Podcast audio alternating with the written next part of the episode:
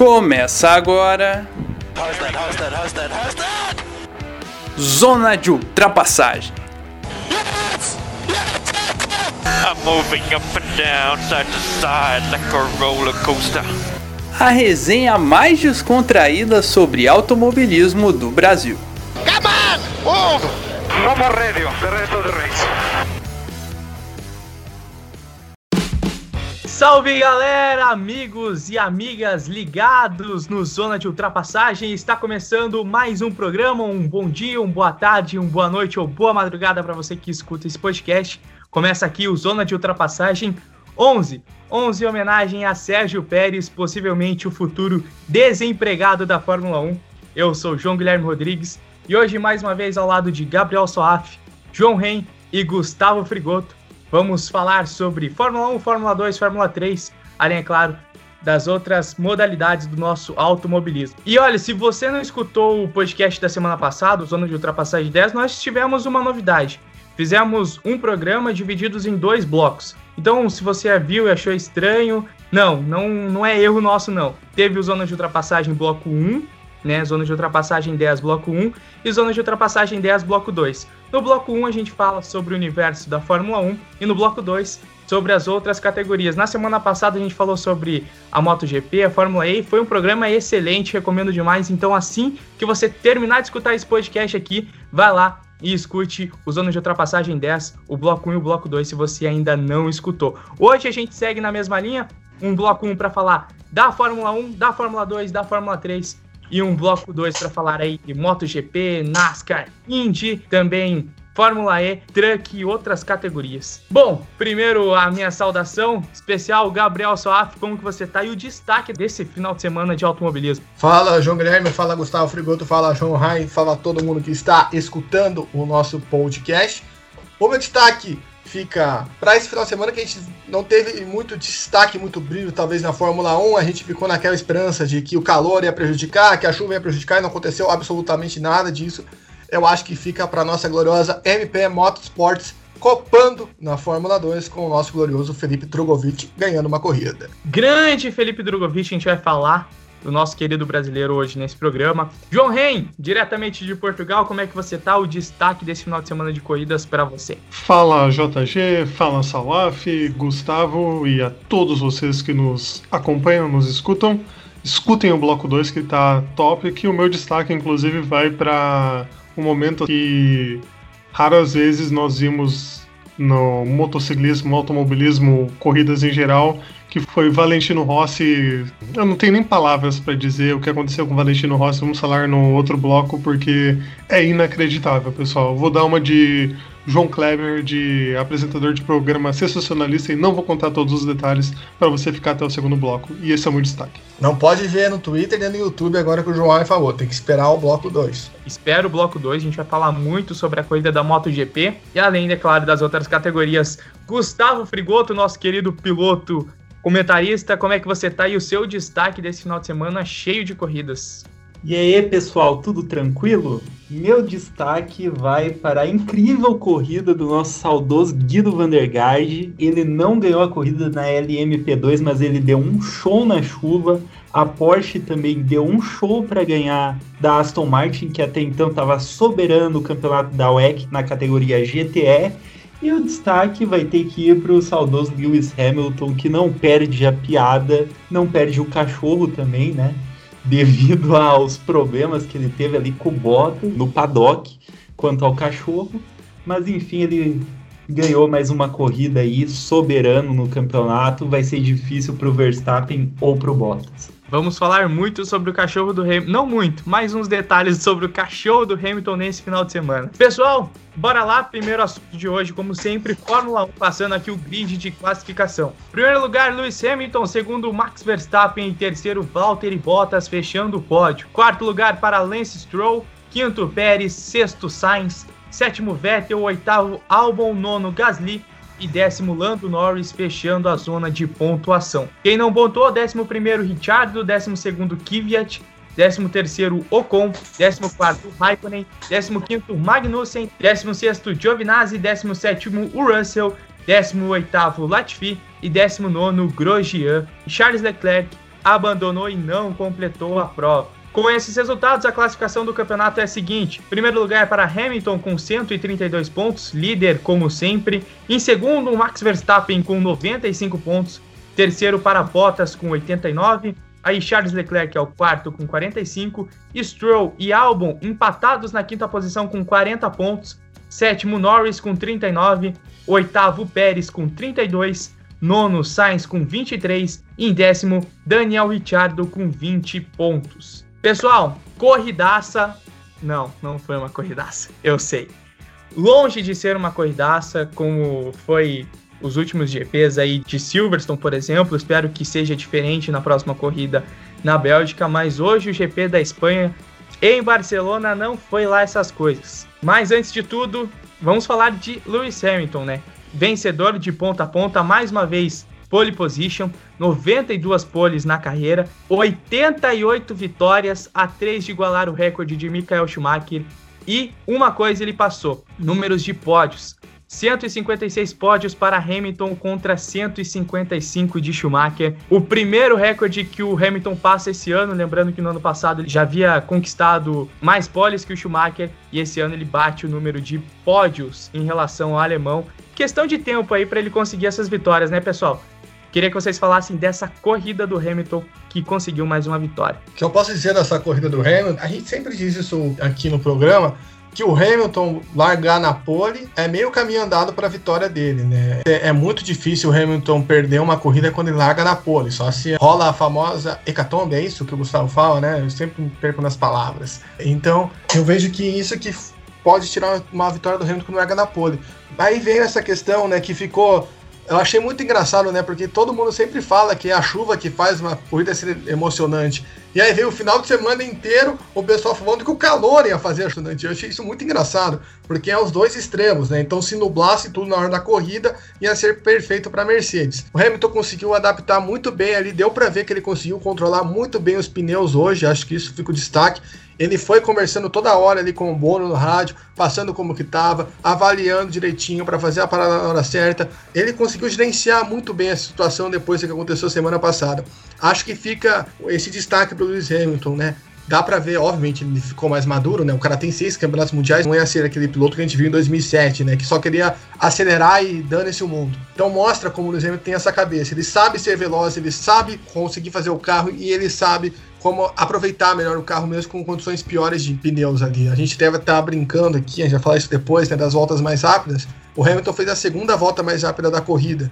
E ele ficou um segundo e pouco atrás do Bottas. Só que ele fez com o pneu desgastado na penúltima volta. Acho que isso que mostra o quanto o Hamilton consegue gerenciar, o quanto o Hamilton consegue trabalhar com o que ele tem nas mãos, a noção do que ele já passou, do aquilo que ele já viveu, por exemplo, semana passada, retrasada, que ele viu a questão dos pneus e conseguiu acompanhar ali, ficar em contato com a equipe da Mercedes e por isso ele é o piloto que ele é. É por isso que a gente fala aqui que ele vai bater mais recordes e mais recordes e já entrou na história como um dos maiores da história da Fórmula 1. Ô João, eu acho que eu já te perguntei isso no programa, mas eu vou perguntar de volta porque a circunstância pede. Lewis Hamilton é imparável? Hoje mais uma vez ele mostrou isso? Querendo ou não, o piloto que mais vezes chegou ao pódio da Fórmula 1. 156 vezes Lewis Hamilton esteve entre os três primeiros. Eu concordo, acho que é dificílimo para hoje o Hamilton, é, é, muito complicado, as variáveis têm que trabalhar contra ele, não é só uma coisinha ou outra, são algumas coisas que tem que trabalhar, tem que ser a condição do pneu, tem que ser o tempo, tem que ser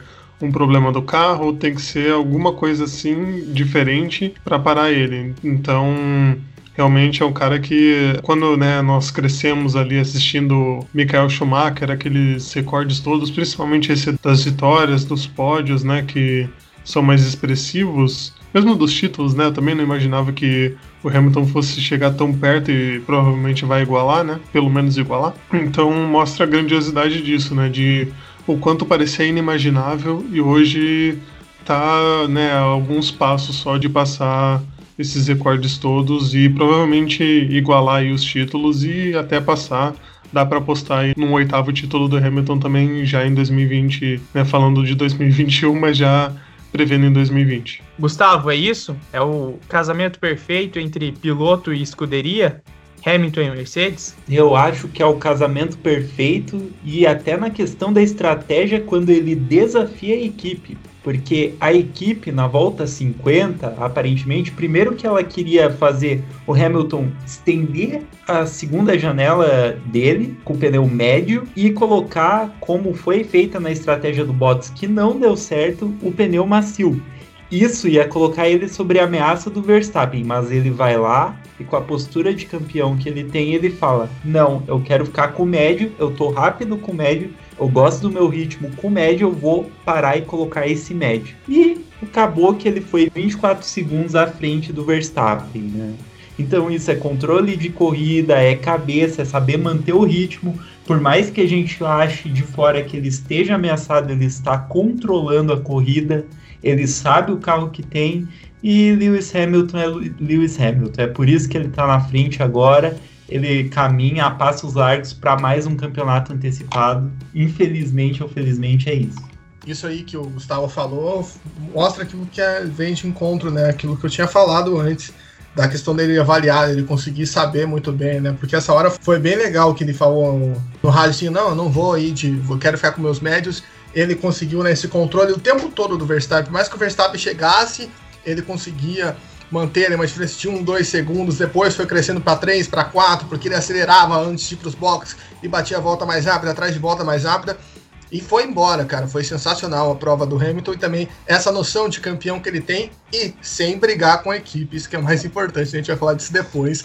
Sobre briguinhas, DRs, mas importante demais essa postura do Lewis Hamilton perante a sua corrida. Só queria falar rapidinho, uma coisa que chamou a atenção também foi que o Verstappen lá tirando, né, tentando tirar tudo do carro e o Hamilton ainda, né, dando aquela economizada e ainda assim, né, a Red Bull sofria para tentar acompanhar o ritmo, né? Não sei assim, né, o quanto um limitava o outro, né, também porque o Verstappen também precisaria, né, economizar pneus mas ainda assim, com o Hamilton tirando o pé claramente, o Verstappen não tinha né, condições de chegar ali nele. Exatamente, e até o nosso próximo assunto, a gente pula ali do primeiro lugar para o segundo lugar. O Salaf até tocou no assunto da estratégia da equipe. Hoje houve um embate na corrida de Barcelona entre o Verstappen e a Red Bull, né? Em questão da estratégia da equipe. A gente falou aí na mentalidade de campeão e o Verstappen é esse cara que tem a mentalidade de campeão. E ele é o cara que tá se colocando entre as duas Mercedes, que foi assim, Hoje, foi assim na semana passada, aliás, ele ficou à frente das duas Mercedes. E hoje houve um embate de ego ali entre a própria equipe, querendo ou não, o Verstappen na pista, a equipe fora dela pensando no, no desempenho do piloto, e o Verstappen meio que surtou, falando que a equipe estava pensando mais na corrida do Hamilton do que na própria corrida do Verstappen. Como é que foi a corrida do Verstappen? Eu pergunto para vocês.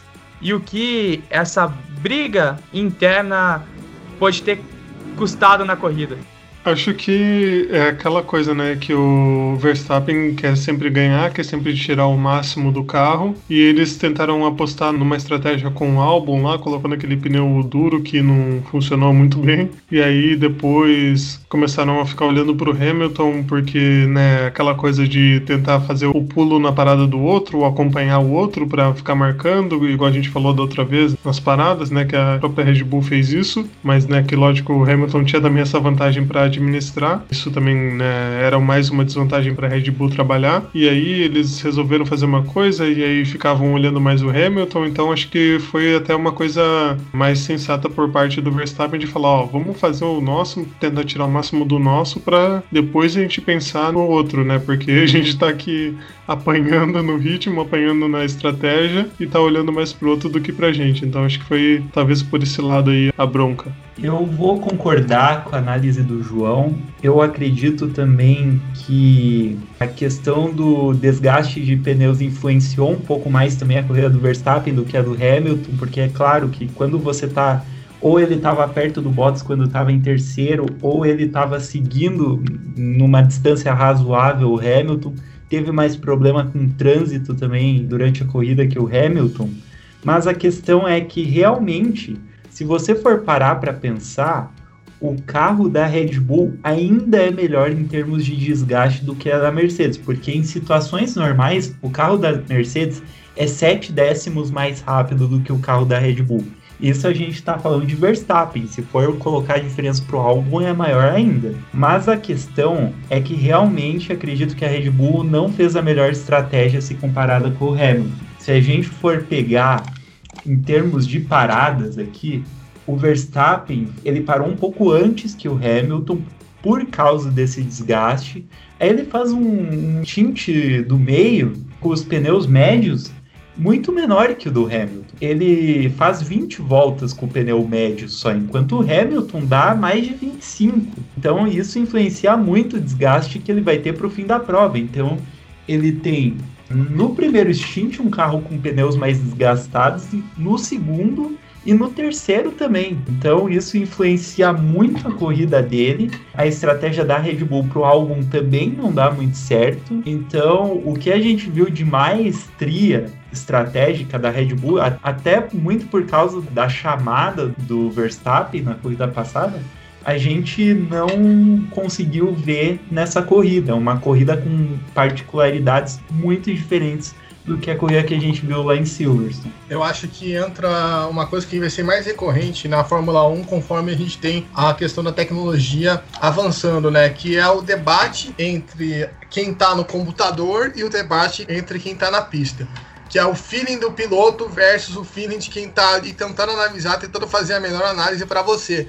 Acho que isso ficou evidente porque a Red Bull falava pro Verstappen: não, a gente está coletando os dados, espera, espera, espera. E o Verstappen surtando porque queria entrar para os boxes, não aguentava mais que o pneu estava desgastando, ficando para trás. Ele falava: Eu tô perdendo ritmo, eu tô ficando para trás, por favor. Ele tava implorando para ir para os boxes. Uma cena que eu achei até bizarra. Parecia que qualquer hora ele ia entrar assim do nada e falar: Troca o meu pneu. Isso foi muito engraçado porque, tipo, ele realmente estava nesse feeling de sentir. Realmente a Red Bull não conseguiu fazer uma boa estratégia hoje. Eles usaram o álbum como uma cobaia, literalmente. Foi muito bizarro isso, né? Que na primeira parada da corrida ali, eles botaram o pneu duro no álbum para ver o que dava, viram que não dava rendimento chamaram o Verstappen botaram o médio. Eu acho que até por isso demorou um pouco essa parada do Verstappen, primeira parada, que foi justamente essa que ele ficou reclamando, que demorou. Eles estavam avaliando o desempenho do álbum e também esperando ver o trânsito, né, pro Verstappen não votar no meio de um bobo de gente. O Verstappen ainda conseguiu votar em terceiro mesmo, se eu não me engano, só atrás do Bottas. E eu só queria fazer um comentário, o álbum, assim, a gente exaltou os últimos finais de provas do álbum, o álbum hoje veio com uma prova horrenda, né, até ele mesmo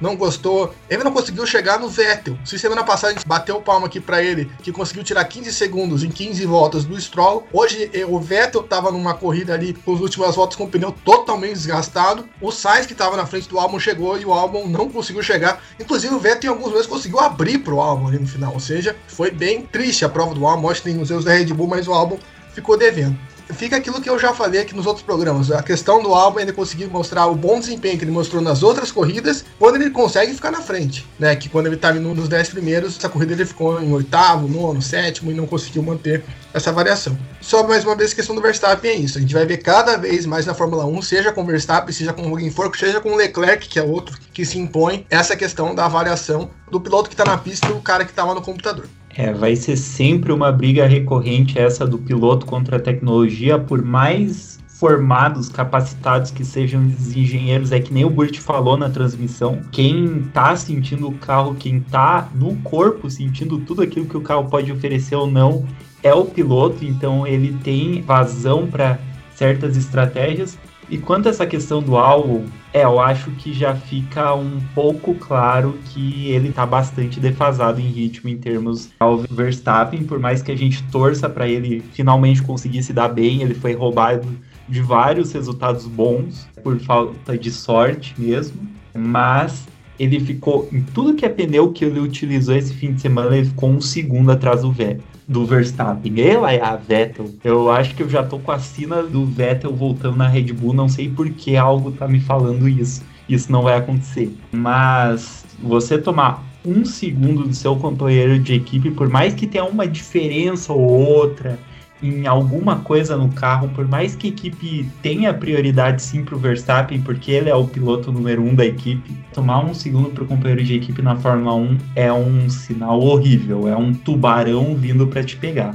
Até como o Salaf falou, né, a gente ficou pregando, né, parecia, pregou mais isso do que padre fazendo sermão na missa, né? Que o álbum tinha que largar bem, que ele estava devendo na qualificação, que se ele largasse bem ele poderia ter um melhor desempenho, já que ele precisava escalar sempre o grid para buscar posição, para tentar, né, ter uma pontuação, tentar acompanhar o ritmo do Verstappen. E dessa vez ele acabou decepcionando aí, não conseguiu fazer um desempenho bom quando largou numa posição melhor e aí fica né, essa dúvida realmente de né, o que, que ele pode vir a render nas próximas etapas. Esperamos que né, possa evoluir. Pois é, e até a questão do álbum, antes de a gente falar do Bottas, muito se fala, eu acho até uma discussão é, desgastante, porque, cara, é impressionante que quando o álbum ele não consegue desempenhar uma boa corrida, porque a gente sabe que o álbum em desempenho de corrida ele é bom. O problema ficou claro nessas corridas que é o classificatório dele. Nessa corrida ele largou em sexto, ou seja, fez um classificatório melhor do que os anteriores, mas não teve um bom desempenho de corrida. Um pouco disso graças à Red Bull, que, como os amigos disseram, usou como cobaia. Só que, cara, mais uma vez a gente vem aqui falar dessa desgastante discussão entre Albon e Gasly. Acho que não tem mais comparação entre um e o outro, porque o Gasly não vai assumir o posto do Albon mais. Eu acho que é claro isso. Por exemplo, se a gente pega os nossos programas anteriores, lá no começo, acho que todos aqui vão estar de acordo com o que eu falei, o Salaf, o João, no nosso primeiro episódio, que o Albon tinha que se provar na Mercedes, e a comparação não era mais o Gasly, era o Verstappen. E o problema é que o Verstappen tá vindo num auge, uma forma física excepcional e tá fazendo a melhor temporada dele na Fórmula 1. E daí a gente coloca o álbum que tá chegando, né? Tá indo agora para sua primeira temporada completa de Red Bull e daí acontece esse tipo de coisa. O Verstappen entre as Mercedes e o álbum no pelotão intermediário. Aí uma discussão que nem estava na pauta do programa, mas eu vou jogar isso aqui para vocês. Isso vai complicar o álbum para ele assinar um contrato pro ano que vem na Red Bull? Sim, eu acho que com certeza, não porque pelo que o Gustavo falou, por mais que você tenha um Verstappen andando numa qualidade muito boa, você não tomar um segundo do teu companheiro de equipe é muito ruim. Você tem que tentar manter uma média não muito distante. Você ficar numa casa de 3, 4 décimos, pelo menos, ia ser um pouco mais razoável. Você ficar tomando um segundo e toda a corrida. E não só, essa comparação do Gasly não se dá só pela fall division do álbum, mas porque o Gasly tá numa fase muito boa, né? O Gasly nos qualificatórios vai mais rápido que o álbum. Na corrida nem tanto, mas nos qualificatórios o Gasly esse final de semana ficou na sexta, no sábado na frente do álbum, nos treinos e etc. Então acho que aí que levanta essa bola. Óbvio, isso é muito chato. É, uma volta que o Gasly faz mais rápido que o álbum já vira um away, né? Ah, olha lá, Red Bull dispensou. Sendo que, desculpa falar assim, mas todo mundo sabe que se a Red Bull fizer isso hoje, vai acontecer exatamente a mesma coisa. O Gasly não vai desempenhar tão bem na Red Bull e o álbum vai detonar na AlphaTauri, por mais que o álbum esteja mal, porque vai inverter os papéis só. Eu acho muito difícil o álbum renovar com a Red Bull pelo que ele tem mostrado. E aí abre uma questão que a gente pode até conversar num outro programa sobre quem que a Red Bull vai chamar, né? Se vai apostar no Gasly de novo, porque o Gasly tá mostrando que evoluiu, mas aí, aí, vai confiar no moleque que não deu boa da outra vez? Ou se vai abandonar de vez essa história de contratar pilotos do seu programa, né? É isso que fica em aberto, mas eu acho que com o rendimento que o álbum vem tendo, eu acho muito difícil a Red Bull manter ele. E acho muito engraçado, porque eu até brinquei aqui no primeiro programa sobre uma corrida, né, no GP da Áustria, que se o álbum fizesse aquela ultrapassagem do Hamilton, ultrapassasse o Bottas e ganhasse na corrida, o Helmut Marko já ia aparecer no pódio ali com um contrato novo. Aconteceu o CIS da vida e o álbum tá nessa aí. Eu acho que também a cabeça do piloto enche, porque o cara fala, pô, eu ia ganhar uma corrida, o cara me rodou e agora eu não consigo rodar bem, eu não consigo nem chegar perto de um pódio que ele precisa, né? E aí? E aí fica com a cabeça desse tamanho e isso obviamente atrapalha no desempenho dele. É, eu acho que a gente já precisa cogitar sim uma substituição ao álbum. Não sei se é essa temporada ainda, vamos ver o que ele vai conseguir render nas próximas corridas. Eu acredito que se o Gasly voltar, querendo ou não, ele vai voltar um pouco mais preparado, com mais experiência em desenvolver o carro, porque agora ele está liderando uma equipe que é a AlphaTauri e mesmo a questão do Vettel, que é quatro vezes campeão, precisou de duas temporadas ali na STR para se firmar depois na Red Bull. Então, talvez se eles viessem optar pelo Gasly como uma provável substituição, ele faria um trabalho melhor do que ele fez anteriormente mas a questão também a gente poderia cogitar quem substituiria, por exemplo, o Kvyat, que não está fazendo um bom trabalho, mas independente disso, eu acredito que é um pouco difícil ainda cogitar um piloto que vai acompanhar o Verstappen, a não ser que dê uma louca o Ricciardo volte para Red Bull, por exemplo. Mas seria interessante ter um piloto com bastante experiência para ajudar os Verstappen a pelo menos conseguir pontos importantes, o Hulkenberg da vida talvez, mas a Red Bull já não faz mais isso há um bom tempo. Só para completar, antes do João falar, eu já falei isso aqui outras vezes, eu vou repetir. O último piloto que a Red Bull contratou que veio de fora do seu programa foi o Weber. Então, tipo, já faz, ó, muito tempo. Então, a gente já, né, já discutiu esse tema e iremos discutir num programa futuro, já temos né, pauta encaminhada para isso. Eu não sei mais o que, o que achar assim disso tudo, porque a gente já, já discutiu também que não sabe se vale a pena investir para 2021, se é um ano meio no limbo assim, digamos, né? Porque vai ser essa transição para o novo regulamento, para todas essas alterações. Então, será que vale, né? ter esse contrato de um ano aí e arriscar mais ou esperar para 2022, né? Então tem muita coisa aí né, em detalhe, então é difícil de colocar uma previsão com todos esses fatores, mas o álbum ainda tem tempo para se provar também tá, nessa temporada. Será que ainda vale a pena chamar Antônio Félix da Costa 10 anos depois? Descubra semana que vem no Zona de Ultrapassagem. Já joguei a pauta aqui e a gente vai ter que fazer. Eu até ah. acho interessante essa ideia de pauta para um programa futuro e quem sabe, né, um programa só disso, porque, cara, envolvendo álbum, Gasly e Red Bull, realmente dá um assunto danado falar disso. E só mais uma coisinha, não sei se para encerrar esse assunto da Red Bull, eu não acredito, assim, o Verstappen a gente viu ele com uma quebra de motor quando ele estava numa posição muito boa, inclusive para vitória nesse mesmo GP da Áustria, e ele voltou como Verstappen volta, voltou fazendo pódio, ganhando corrida, então acredito que o piloto precisa passar por isso, reverter a situação, porque ele ali, quando colocou o capacete, meu amigo, esquece. Mentalidade só em ser o mais rápido possível e dar o melhor. A questão é que realmente né, ele consegue fazer uma corrida ou outra boa, algum sim, principalmente quando ele veio para Red Bull, porque ele veio garoto de primeira temporada e disse: Eu tô com a energia, eu quero mostrar serviço. E ele conseguiu mostrar todo o talento, o arrojo dele, mas a questão é ser constante contra o Max Verstappen, conseguir fazer uma temporada, pontuar todas as corridas, é essa dificuldade. Vai ser constante sendo companheiro de equipe desse cara e na pressão que ele tá. E bom, falando agora do piloto que fechou o pódio, Bottas, Valtteri Bottas, mais uma vez perdendo pro Verstappen, né? Perdendo para o Hamilton, obviamente, como muitas vezes, mas porque o Bottas não fez uma boa largada e isso comprometeu e muito a prova dele. O Bottas começou na segunda posição e perdeu posição para o Verstappen e para o Stroll. Que corrida fez o Bottas, amigos, em questão de estratégia da Mercedes e o desempenho do piloto logo no início da corrida?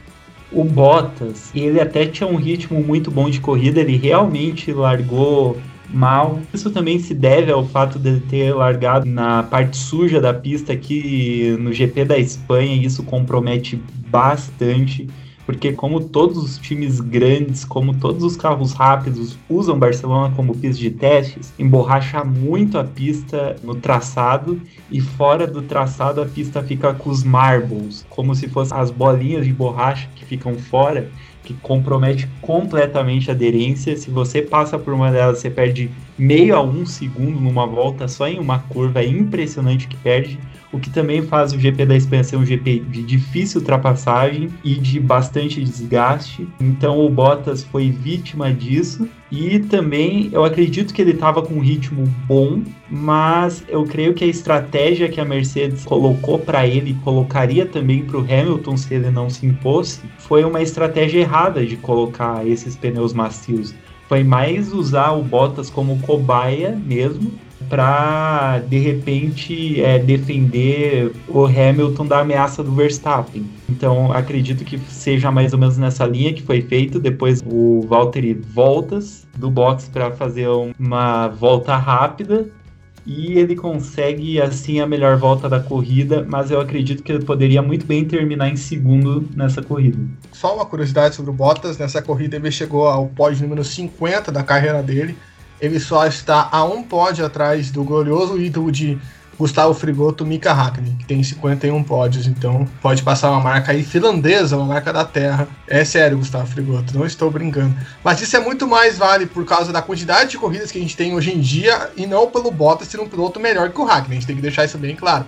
Porque, né, hoje tem 20 corridas, né? Porque o Hackney corria tinha 15, então, tipo, era algo bem mais tranquilo. E, obviamente, o Bottas não tem muita concorrência para tirar ele do pódio. Eu acho que o Gustavo já falou bastante sobre o desempenho do Bottas, não tem muito o que falar, né? Ele, primeiramente, falou na entrevista que ele tá bastante decepcionado com a distância que o Hamilton abriu para ele na classificação de pilotos. Disse que esse ano não vai dar, pelo visto. Poxa, surpreendente. Ele realmente falou isso, gente.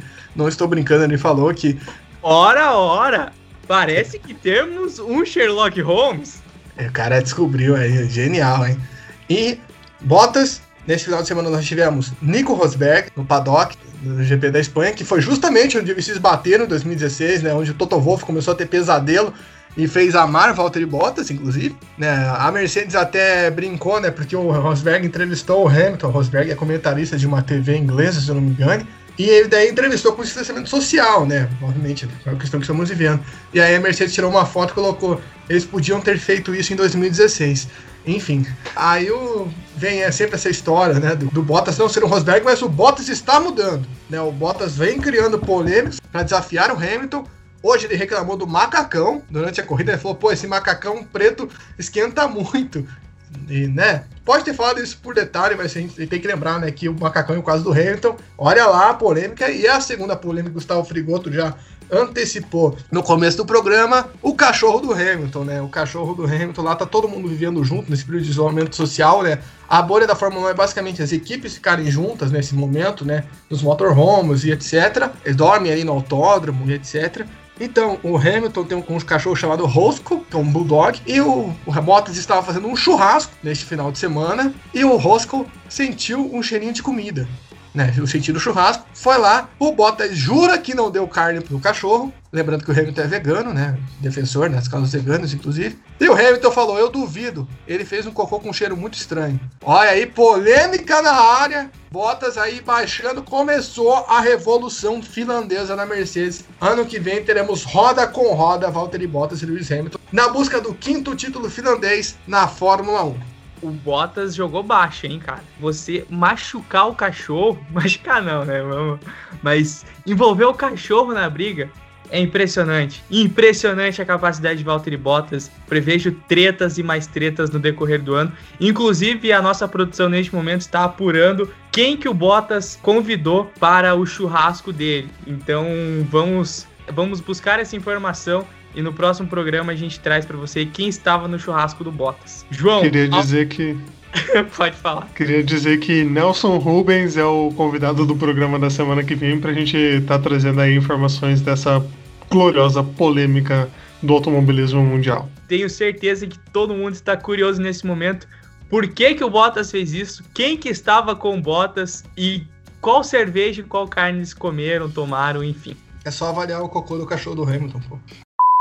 Ai, essa história do cachorro me lembrou um livro que eu li no curso de história chamado Grande Massacre de Gatos. Nossa. Que os, que os operários franceses no antigo regime, em protesto, eles ameaçavam assassinar os gatos dos banqueiros e dos chefes de empresa. Olha aí, amigo, zona de ultrapassagem também é cultura. Gabriel Soff, por favor, coloque esse trecho no programa.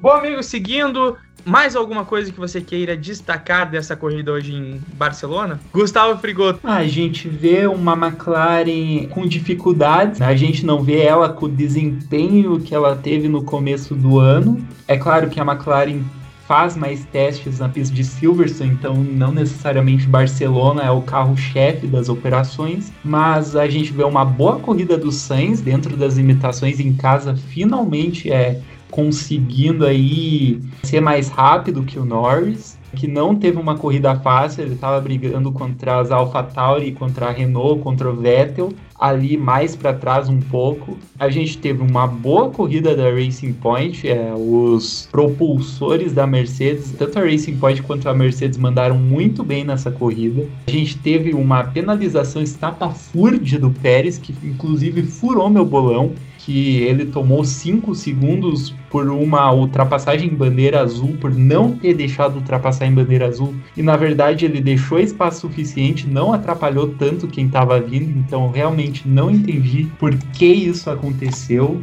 É, a gente teve uma Renault na sofrência. A Renault sofreu bastante. Ela não tem um chassi tão rápido, não tem um motor tão rápido. Ela está dependendo muito do talento dos pilotos para conseguir ser combativa. Isso já faz tempo. A gente vê uma AlphaTauri que está sempre lutando por um pontinho. O Gasly está tirando bastante coisa do carro esse ano em todas as etapas. O Kvyat ainda está um pouco limitado em relação a isso, ele não está sendo tão rápido quanto esperado. A gente vê uma Williams que o Latifi e que o Russell andaram mais ou menos perto, e que é bom para o Latifi, porque a gente sempre considera o Russell um piloto melhor. Uma Alfa Romeo que eu vi certos respingos de competitividade do Raikkonen, a gente até pôde ouvir ele no rádio, não foi tão apagado assim na corrida. Grosjean fazendo a besteirinha de sempre dele, eu considerava ele um bom piloto em alguns anos da Fórmula 1, hoje já foi para longe essa aparência. Magnussen fazendo mais uma largada muito boa, mas ficando refém do seu carro e também dos erros que vem com a dificuldade. E mais ou menos é isso meu pequeno resumo da corrida do GP da Espanha, que de certa forma foi entediante, mas ainda rendeu belas disputas ali no meio do pelotão. E você, Gabriel Suaf, mais algumas coisas que queira destacar dessa prova em Barcelona? Com certeza. O Gustavo já destacou ali o que queria falar do Sainz, foi muito bem, na minha opinião. As Renaults não conseguiram render. O Raikkonen, que além de ter conseguido chamar a atenção pelo desempenho na prova, também foi muito bem na qualificação, passou a Alfa Romeo pela primeira vez para o Q2 nessa temporada. A Alfa Romeo, que era a única que ainda não tinha passado para o Q2 das equipes. Também ali no final da prova ele fez três ultrapassagens seguidas ali para conseguir chegar numa posição, né, 14. Também tem o meu destaque para o Sebastian Vettel, que copiou, vamos dizer assim, a estratégia do Leclerc na semana passada, brigou também no rádio, né? Não, eu quero tentar, eu quero tentar, vendo o que vai dar. Ele não conseguiu se manter lá em cima como o Leclerc, né? Porque ele estava em quinta, acabou sendo ultrapassado pelo Stroll pelo Sainz, mas conseguiu fechar numa sétima posição, foi eleito piloto do dia, e essa é a fase do Vettel, né? Que tem que comemorar que foi o piloto do dia e fechou a corrida em sétimo lugar. Eu queria colocar um fato engraçado, o Grosjean, que o Gustavo falou aí, faltando ali três voltas pro final, ele parou, ele estava em último, porque ele rodou, saiu da pista uma hora, o Gustavo falou do rádio do Raikkonen, o rádio do Raikkonen foi justamente xingando o Grosjean, que apareceu na transmissão, esse, fica esse detalhe, e o Grosjean, ele foi pros boxes, trocou de pneu, voltou em último, muito atrás do Latifi, e fez a terceira volta mais rápida da corrida, só atrás das Mercedes. Ou seja, a gente foi falar na Fórmula 1 normal, a volta mais rápida foi do Grosjean hoje. Isso é muito engraçado porque não faz o menor sentido, porque para você receber o ponto de bonificação pela volta mais rápida, tem que estar entre os 10 primeiros. O Grosjean estava em último, continuou em último e fez. Foi mais ou menos tipo, ah, não tem nada para fazer, vou fazer alguma coisa aqui. Foi engraçado esse fato, fica essa consideração, Grosjean. Parafraseando Milton Leite, agora se consagra. Agora, e se consagrou, quase consagrou, né? Quase. Faltou ali dois segundos e meio para bater a volta do Bottas só. E eu queria trazer uma discussão que envolve o carro da Asa aqui, que foi o incidente do Magnussen com o Ocon no sábado, no último treino livre, que, cara, a gente vendo Fórmula 1, a gente tem que parar de ser emocionado. Porque, óbvio, a gente sabe, o Magnussen faz burrada? Faz. A gente viu isso na corrida de semana passada, ele tacando o carro do Latifi com tudo numa curva, aquilo foi um absurdo. O que aconteceu, para quem não viu? O Magnussen estava fazendo a volta rápida, ele passa o Ocon, o Ocon estava em baixa velocidade, o Magnussen tira, vai para o lado, o Ocon não vê, sai, gira e bate. Todo mundo empolvorosamente começou a falar que absurdo que o Magnussen fez, que absurdo que o Magnussen causou. Ele freou na frente do Ocon, foi mau caráter. Por que, que o Magnussen ia fazer isso num treino livre? O cara pode ser ruim, pode fazer suas barberagens, mas não ia ter o menor sentido ele fazer isso num treino livre. O cara é louco, mas nem tanto. E aí o que aconteceu? Saiu a imagem do onboard do Ocon.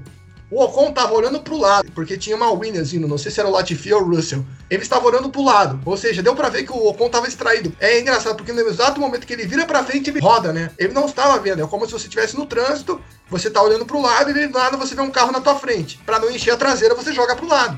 Foi mais ou menos isso que aconteceu com o Ocon, ele estava distraído. Né? O Gustavo até pode falar depois um detalhezinho que ele notou do Ocon, né? Que ele botou mais culpa do Ocon do que do Magnussen nesse incidente. E aí veio o rádio do Magnussen, porque a grande questão era, e eu também estava nessa dúvida, por que ele desacelerou fazendo uma volta rápida? Foi porque a equipe falou, Kevin, reduza e venha para os boxes, porque alguma coisa eles identificaram, o Magnussen tirou para o lado e reduziu. E aí, tanto que na hora que o Magnussen percebe que o Ocon tá vindo, que o Ocon já bateu, ele joga pro lado, assim, meio que no reflexo. E tinha gente pedindo banimento do Magnussen da Fórmula 1 por isso, sem avaliar a situação. Cara, para!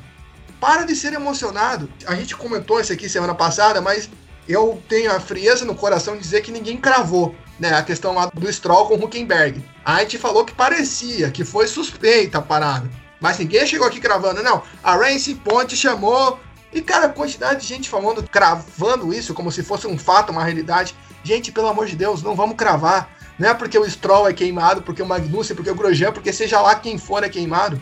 Calma, calma. Já tirei a Rodrigo Alves no podcast NBA 2 pontos.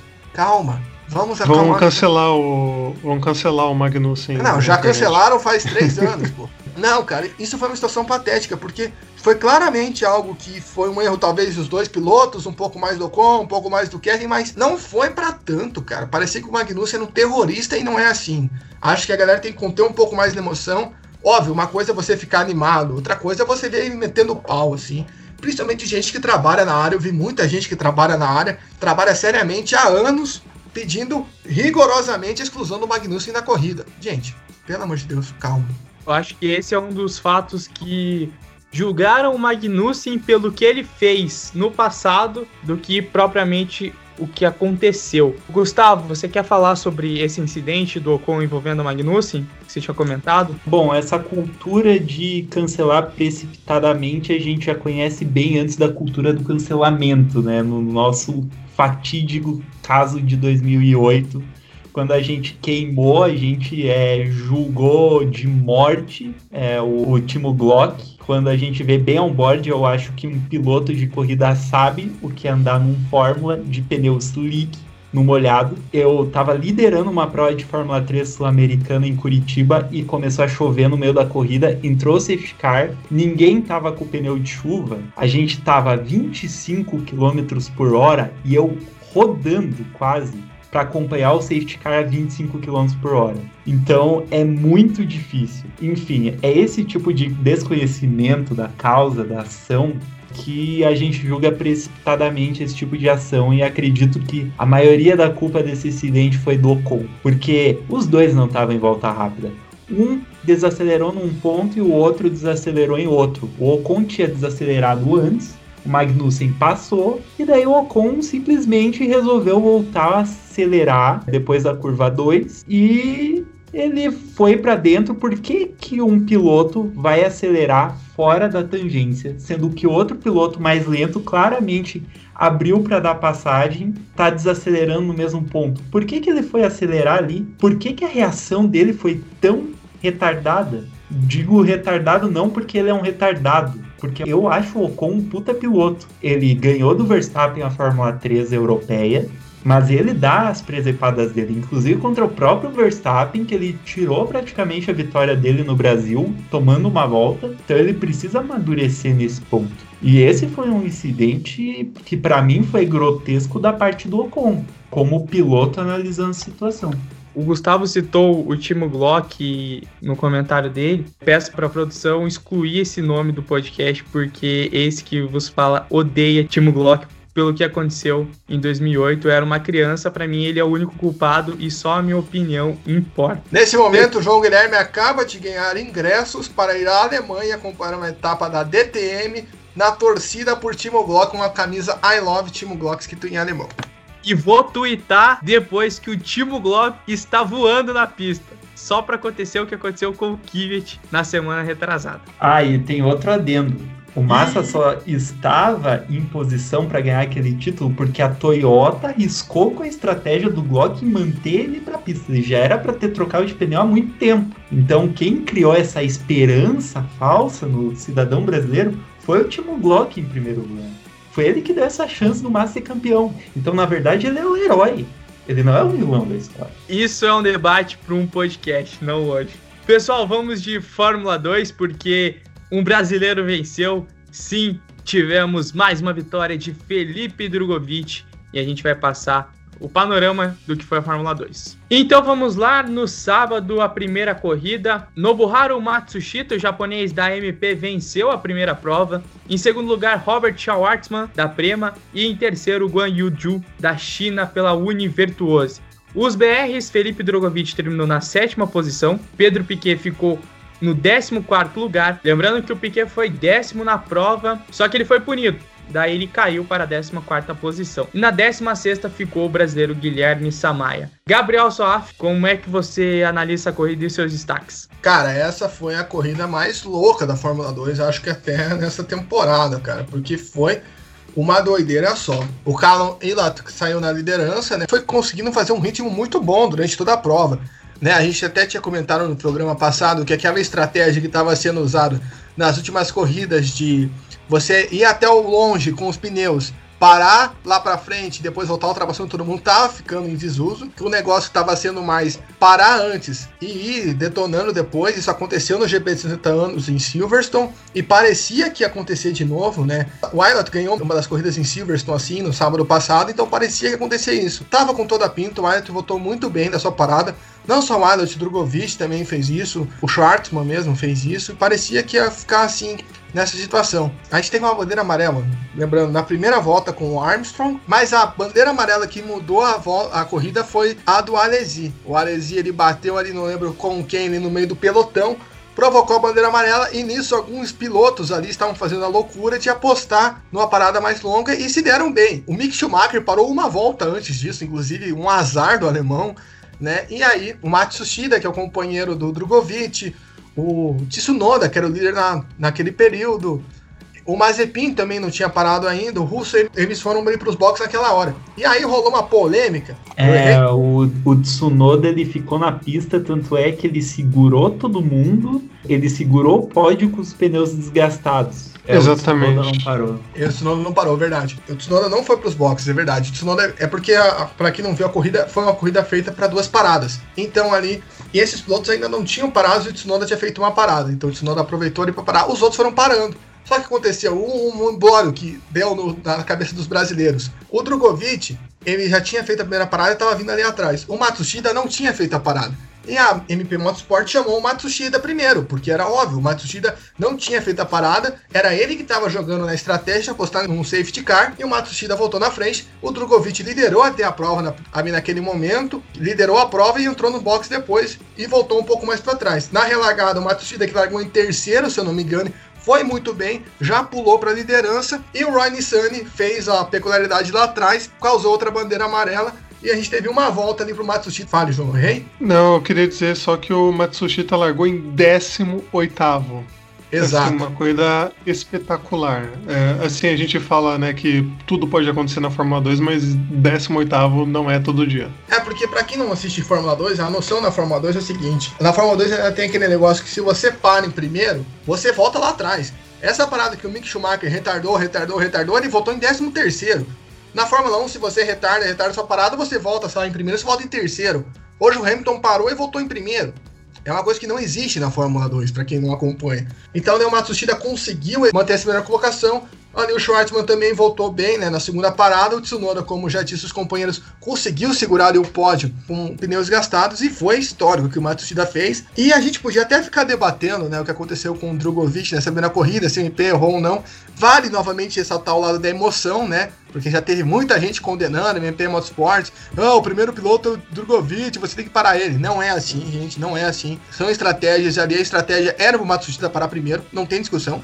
Mas isso não vai valer discussão, graças ao que o nosso glorioso Felipe Drogovic fez na prova do domingo, lembrando que ele ficou em oitavo na realidade nessa primeira corrida. Ele foi para sétimo devido a uma punição do Mazepin. E pois é, como adiantou o nosso amigo Salaf, uma baita prova do Felipe Drogovic. Primeira posição no domingo, segunda vitória dele na temporada, segunda vitória brasileira, as duas foram dele. Terminou na primeira posição. Em segundo lugar, Luca Ghiotto e terceiro o alemão Mick Schumacher da Prema.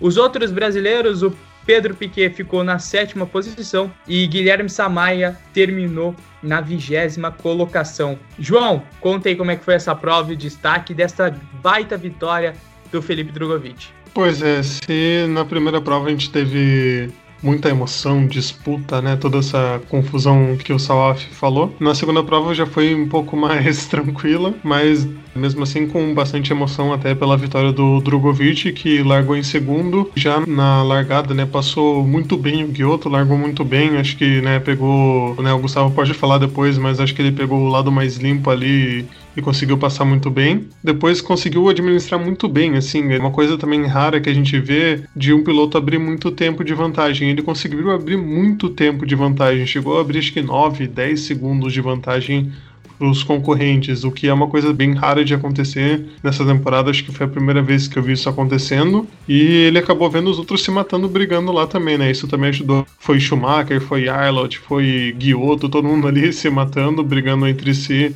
para conseguir posição. Isso também ajudou nele para abrir vantagem. Mas mesmo assim, na entrevista pós-prova ali, eu não lembro se foi o Giotto ou se foi. Acho que foi o Giotto mesmo que falou na, na entrevista, que ele falou: ah, foi impressionante o que o Drogovic fez nessa corrida de se isolar e de dominar tão bem né, do início ao fim. Então, realmente uma bela vitória e ele tem que né, conseguir só um desempenho. Não, não, não que ele não tenha ido bem já em outras provas, mas conseguir vencer numa prova número 1, um, né? Não na prova número 2, que foi a que ele tinha vencido antes, que é a prova que dá mais pontos também e que ajudaria ele até a pensar num campeonato, né? O JG vai passar a tabela daqui a pouco e a gente vê que ele não tá longe na classificação. Lógico que eu não acredito que ele brigue pelo time, mas ele pode se colocar muito bem para uma segunda temporada já pegar uma vaga numa equipe grande, né? Isso acho que é o mais importante para ele. Só queria aproveitar que o João interrompeu a minha fala no, anteriormente, eu queria só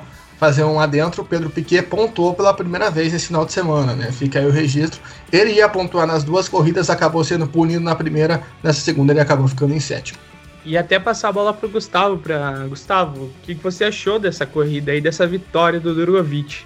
Foi uma coisa eletrizante. É, primeiro comentar a primeira corrida, né? A gente viu a galerinha da Fórmula 2 bem ousada, é, tentando achar ponto de ultrapassagem onde é muito difícil. A ultrapassagem do Matsushita para tomar a liderança, principalmente a ultrapassagem em cima do Callum Allott, que ele vai por fora na 4, é uma ultrapassagem incrível. Ele retarda o máximo de freada possível, ele retoma por fora e consegue uma retomada melhor. Então na Fórmula 2 a gente vê que com carro com um composto mais duro do que na Fórmula 1 com menos aderência, você pode mesmo no GP da Espanha ter uma excelente corrida. É claro que também depende do safety car por causa da proeza do nosso querido Roy Nissany nesse último safety e o toque que o Alesi levou também. Isso trouxe um fator imprevisível para a corrida, mas outro fator importante para as corridas de base também acontece com o nível de borracha no asfalto como existe todo um trabalho de limpeza da pista da noite para o dia que eles fazem, depois dos treinos de todas as categorias, eles praticamente limpam a borracha do asfalto. Ou seja, a Fórmula 3, que é a primeira categoria do dia, tem uma pista verde de borracha. Então eles passam por onde quiser. A Fórmula 2 já tem um pouco mais de borracha, mas uma borracha ainda muito dura dos carros da Fórmula 3. Isso permite mais pontos de ultrapassagem, isso permite corridas mais disputadas. A corrida 1 foi sensacional, foi uma loucura. Os destaques do fim de semana inteiro em si, além do Drogovic, que teve um desempenho muito bom de corrida, na corrida 1, infelizmente, eu não acredito que seja intencional, acredito que seja mais uma imprevisibilidade da corrida que a equipe teve que lidar. É o Matsushita estava na frente e segundo a estratégia caiu tudo certo no colo do Matsushita para ele ter um bom fator na corrida, para ele conseguir ir para cima e conseguir essa vitória. O Drogovic poderia até vencer, mas ficava no e se tá mais provável um pódio a equipe optou por priorizar um piloto que tinha chance de vitória é, não acredito que seja coisa de primeiro e segundo piloto nesse caso. Mas também o que eu faria no lugar seria emparelhar os dois carros, porque o tempo que o Drogovic perderia ao ficar atrás do Matsushita seria menor do que o tempo de parar em outra volta com safety car. Só que aí é um pensamento muito rápido que tem que se ter. E na segunda corrida ele se utilizou desse bom acerto que a MP achou pro fim de semana e fez um corridão. Ele conseguiu dominar, a gente viu que ele é bom nisso. É, a segunda corrida na Áustria que ele ganhou também, ele provou isso pra gente ele tem tudo para, como o João falou, alçar voos maiores na próxima temporada. Não acredito que ele tá na contenção pelo título esse ano. Tsunoda pontuou muito bem esse fim de semana. Foi impressionante a defesa de posição que ele fez com os pneus desgastados na primeira corrida. Conseguiu um pódio e um quarto lugar. O Matsushita foi o grande pontuador do fim de semana porque ele fez um quinto na segunda corrida e fez um primeiro na primeira corrida. E os líderes do campeonato estão lutando ali para embolar o campeonato para a gente ter mais gente disputando esse título, né? Tanto o Ailot, que tava muito bem, tava muito rápido nas duas corridas, mas levou muito azar e também não soube se posicionar muito bem. Foi meio afoito nas disputas de posição. Tanto o Ailot quanto o Schwartzman, que tá caindo de produção, não pontuaram bem. Isso quer dizer que a gente vai ter uma classificação de campeonato aí bem acirrada para Bélgica no outro fim de semana. E só queria lembrar rapidinho que vão ter só mais três etapas, né? Cada etapa, obviamente, né, tem duas corridas, né? Mas só mais três etapas para o final da temporada da Fórmula 2 e da Fórmula 3. Então não é tanta coisa assim que falta para o final, então os pilotos já têm que pensar que não podem vacilar muito se eles quiserem brigar pelo campeonato, como vinha acontecendo meio esse revezamento maior, né, de cada um pontuar mais que o outro. Dessa vez agora quem for mais constante aí pode levar essa taça. É, exatamente. A gente já tá chegando na reta final da Fórmula 2, também da Fórmula 3 a gente já vai comentar sobre, e a classificação do campeonato é a seguinte, Callum Aylott com 121 pontos, Robert Schwartzman em segundo com 103 e Christian Lundgaard com 87 pontos. O melhor brasileiro na classificação é o Felipe Drogovic e tem 67 pontos. A gente fala da Fórmula 3 agora, da Fórmula 2 para a Fórmula 3, teve corrida no sábado também e vamos à primeira corrida. O vencedor foi Jack Hughes da Inglaterra, Segundo, Lion Lawson, da Hightech, neozelandês, terminando na segunda posição.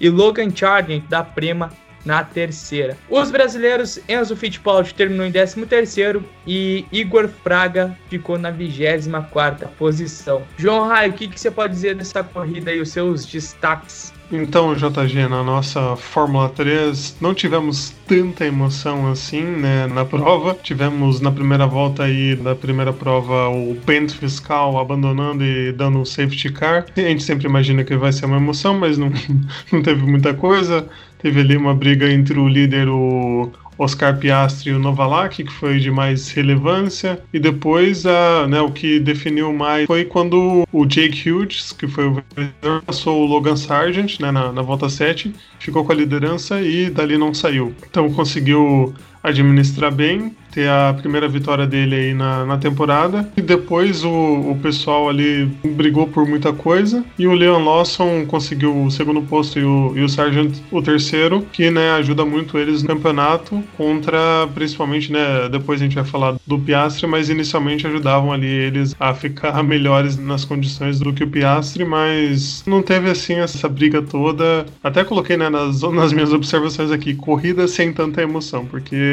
realmente não, não teve aquele ânimo que a gente vê nas categorias de base de ter briga e disputa e tudo, e essa não foi assim. Primeira prova da Fórmula 3 fazendo cosplay de GP da Espanha. Da Fórmula 1. Vamos para a segunda corrida. O australiano Oscar Piastri terminou na primeira posição. Em segundo lugar para Alex Peroni, também australiano, dobradinha aí de pilotos australianos na Fórmula 3, nessa corrida 2. E fechando o pódio, o italiano Matteo Nannini pela Genser Motorsports. Os Brazucas, oitavo Enzo Fittipaldi e décimo oitavo Igor Fraga. Daqui a pouco eu falo a classificação do campeonato, mas Gustavo Frigoto, quais são os seus destaques dessa segunda corrida da Fórmula 3? Nessa segunda corrida da Fórmula 3 a gente tem um largadaço. Que primeira volta fez o Oscar Piastri, largando de quinto foi para primeiro É uma primeira volta digna de aplausos. Você vê no onboard dele fazendo manobras espetaculosas, catabólicas, fantásticas. A gente tem uma boa corrida também do Alexander Peroni, que também fez uma largada agressiva, ganhou posições e conseguiu uma corrida agressiva e também bastante combativa. Ele que vinha um pouco apagado nessas últimas corridas consegue recuperar certo protagonismo. E uma corrida muito boa também, com direito a um passadão na curva 5, na curva fechada para a esquerda, que entra na campsa, né, que se diz a parte da pista ali do miolo, do Matteo Nanini, ele que é parente do ex-piloto de Fórmula 1 Alessandro Nanini, pela fraca Ginzer Motorsport consegue seu primeiro pódio na categoria. Ele ainda está atrás no campeonato, mas ele mostrou ser um piloto promissor nessa corrida. Bom, é, nós tivemos o melhor resultado até então do Enzo Fittipaldi, se não me engano. Ele andou bem na segunda corrida, chegou na oitava colocação, mas ele é companheiro de equipe do Jake Hughes, que ganhou a primeira corrida. Então a gente ainda tem bastante defasagem dele se comparado ao Jake. O Igor Fraga ainda está penando na Charrua, que é uma charrete, literalmente. O carro não está andando esse ano. Os dois companheiros de equipe dele também estão fadados às últimas posições. E a gente vê um campeonato ali entre o Oscar Piastri, é o Logan Sargent, o americano, os dois pilotos da Prema, e lutando por fora o Liam Lawson também, fazendo corridas promissoras. Talvez o Jake Hughes ainda entre nessa disputa com alguma sorte. A gente tem um campeonato que, por mais que esteja equilibrado em termos de quem ganha corrida, etc., ficou polarizado entre esses três nomes. E é justamente os três nomes aí que você citou, né? E eles são os líderes do campeonato, mas a ordem é a seguinte: Logan Sargent em primeiro com 131 pontos, um ponto atrás com 130 está Oscar Piastri e em terceiro Lion Lawson com 99 pontos. E JG, eu queria dizer quem, quem você aí, amigo ouvinte, lembra que largou em quinto lugar e tomou a liderança na primeira volta? Fica aí o questionamento do nosso futuro piloto Oscar Piastri.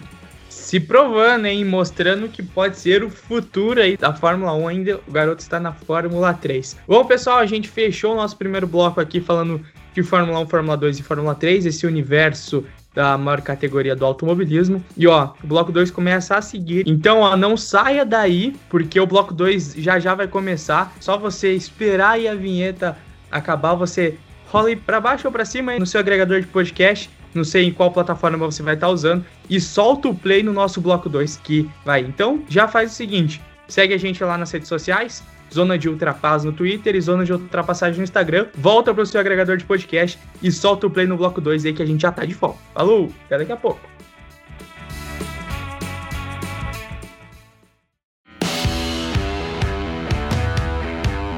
Não saia daí. See you later. O Zona de Ultrapassagem tem o pit stop mais rápido da podosfera brasileira. Box, box. Já já voltamos. Remember to drink. To do, remember to drink.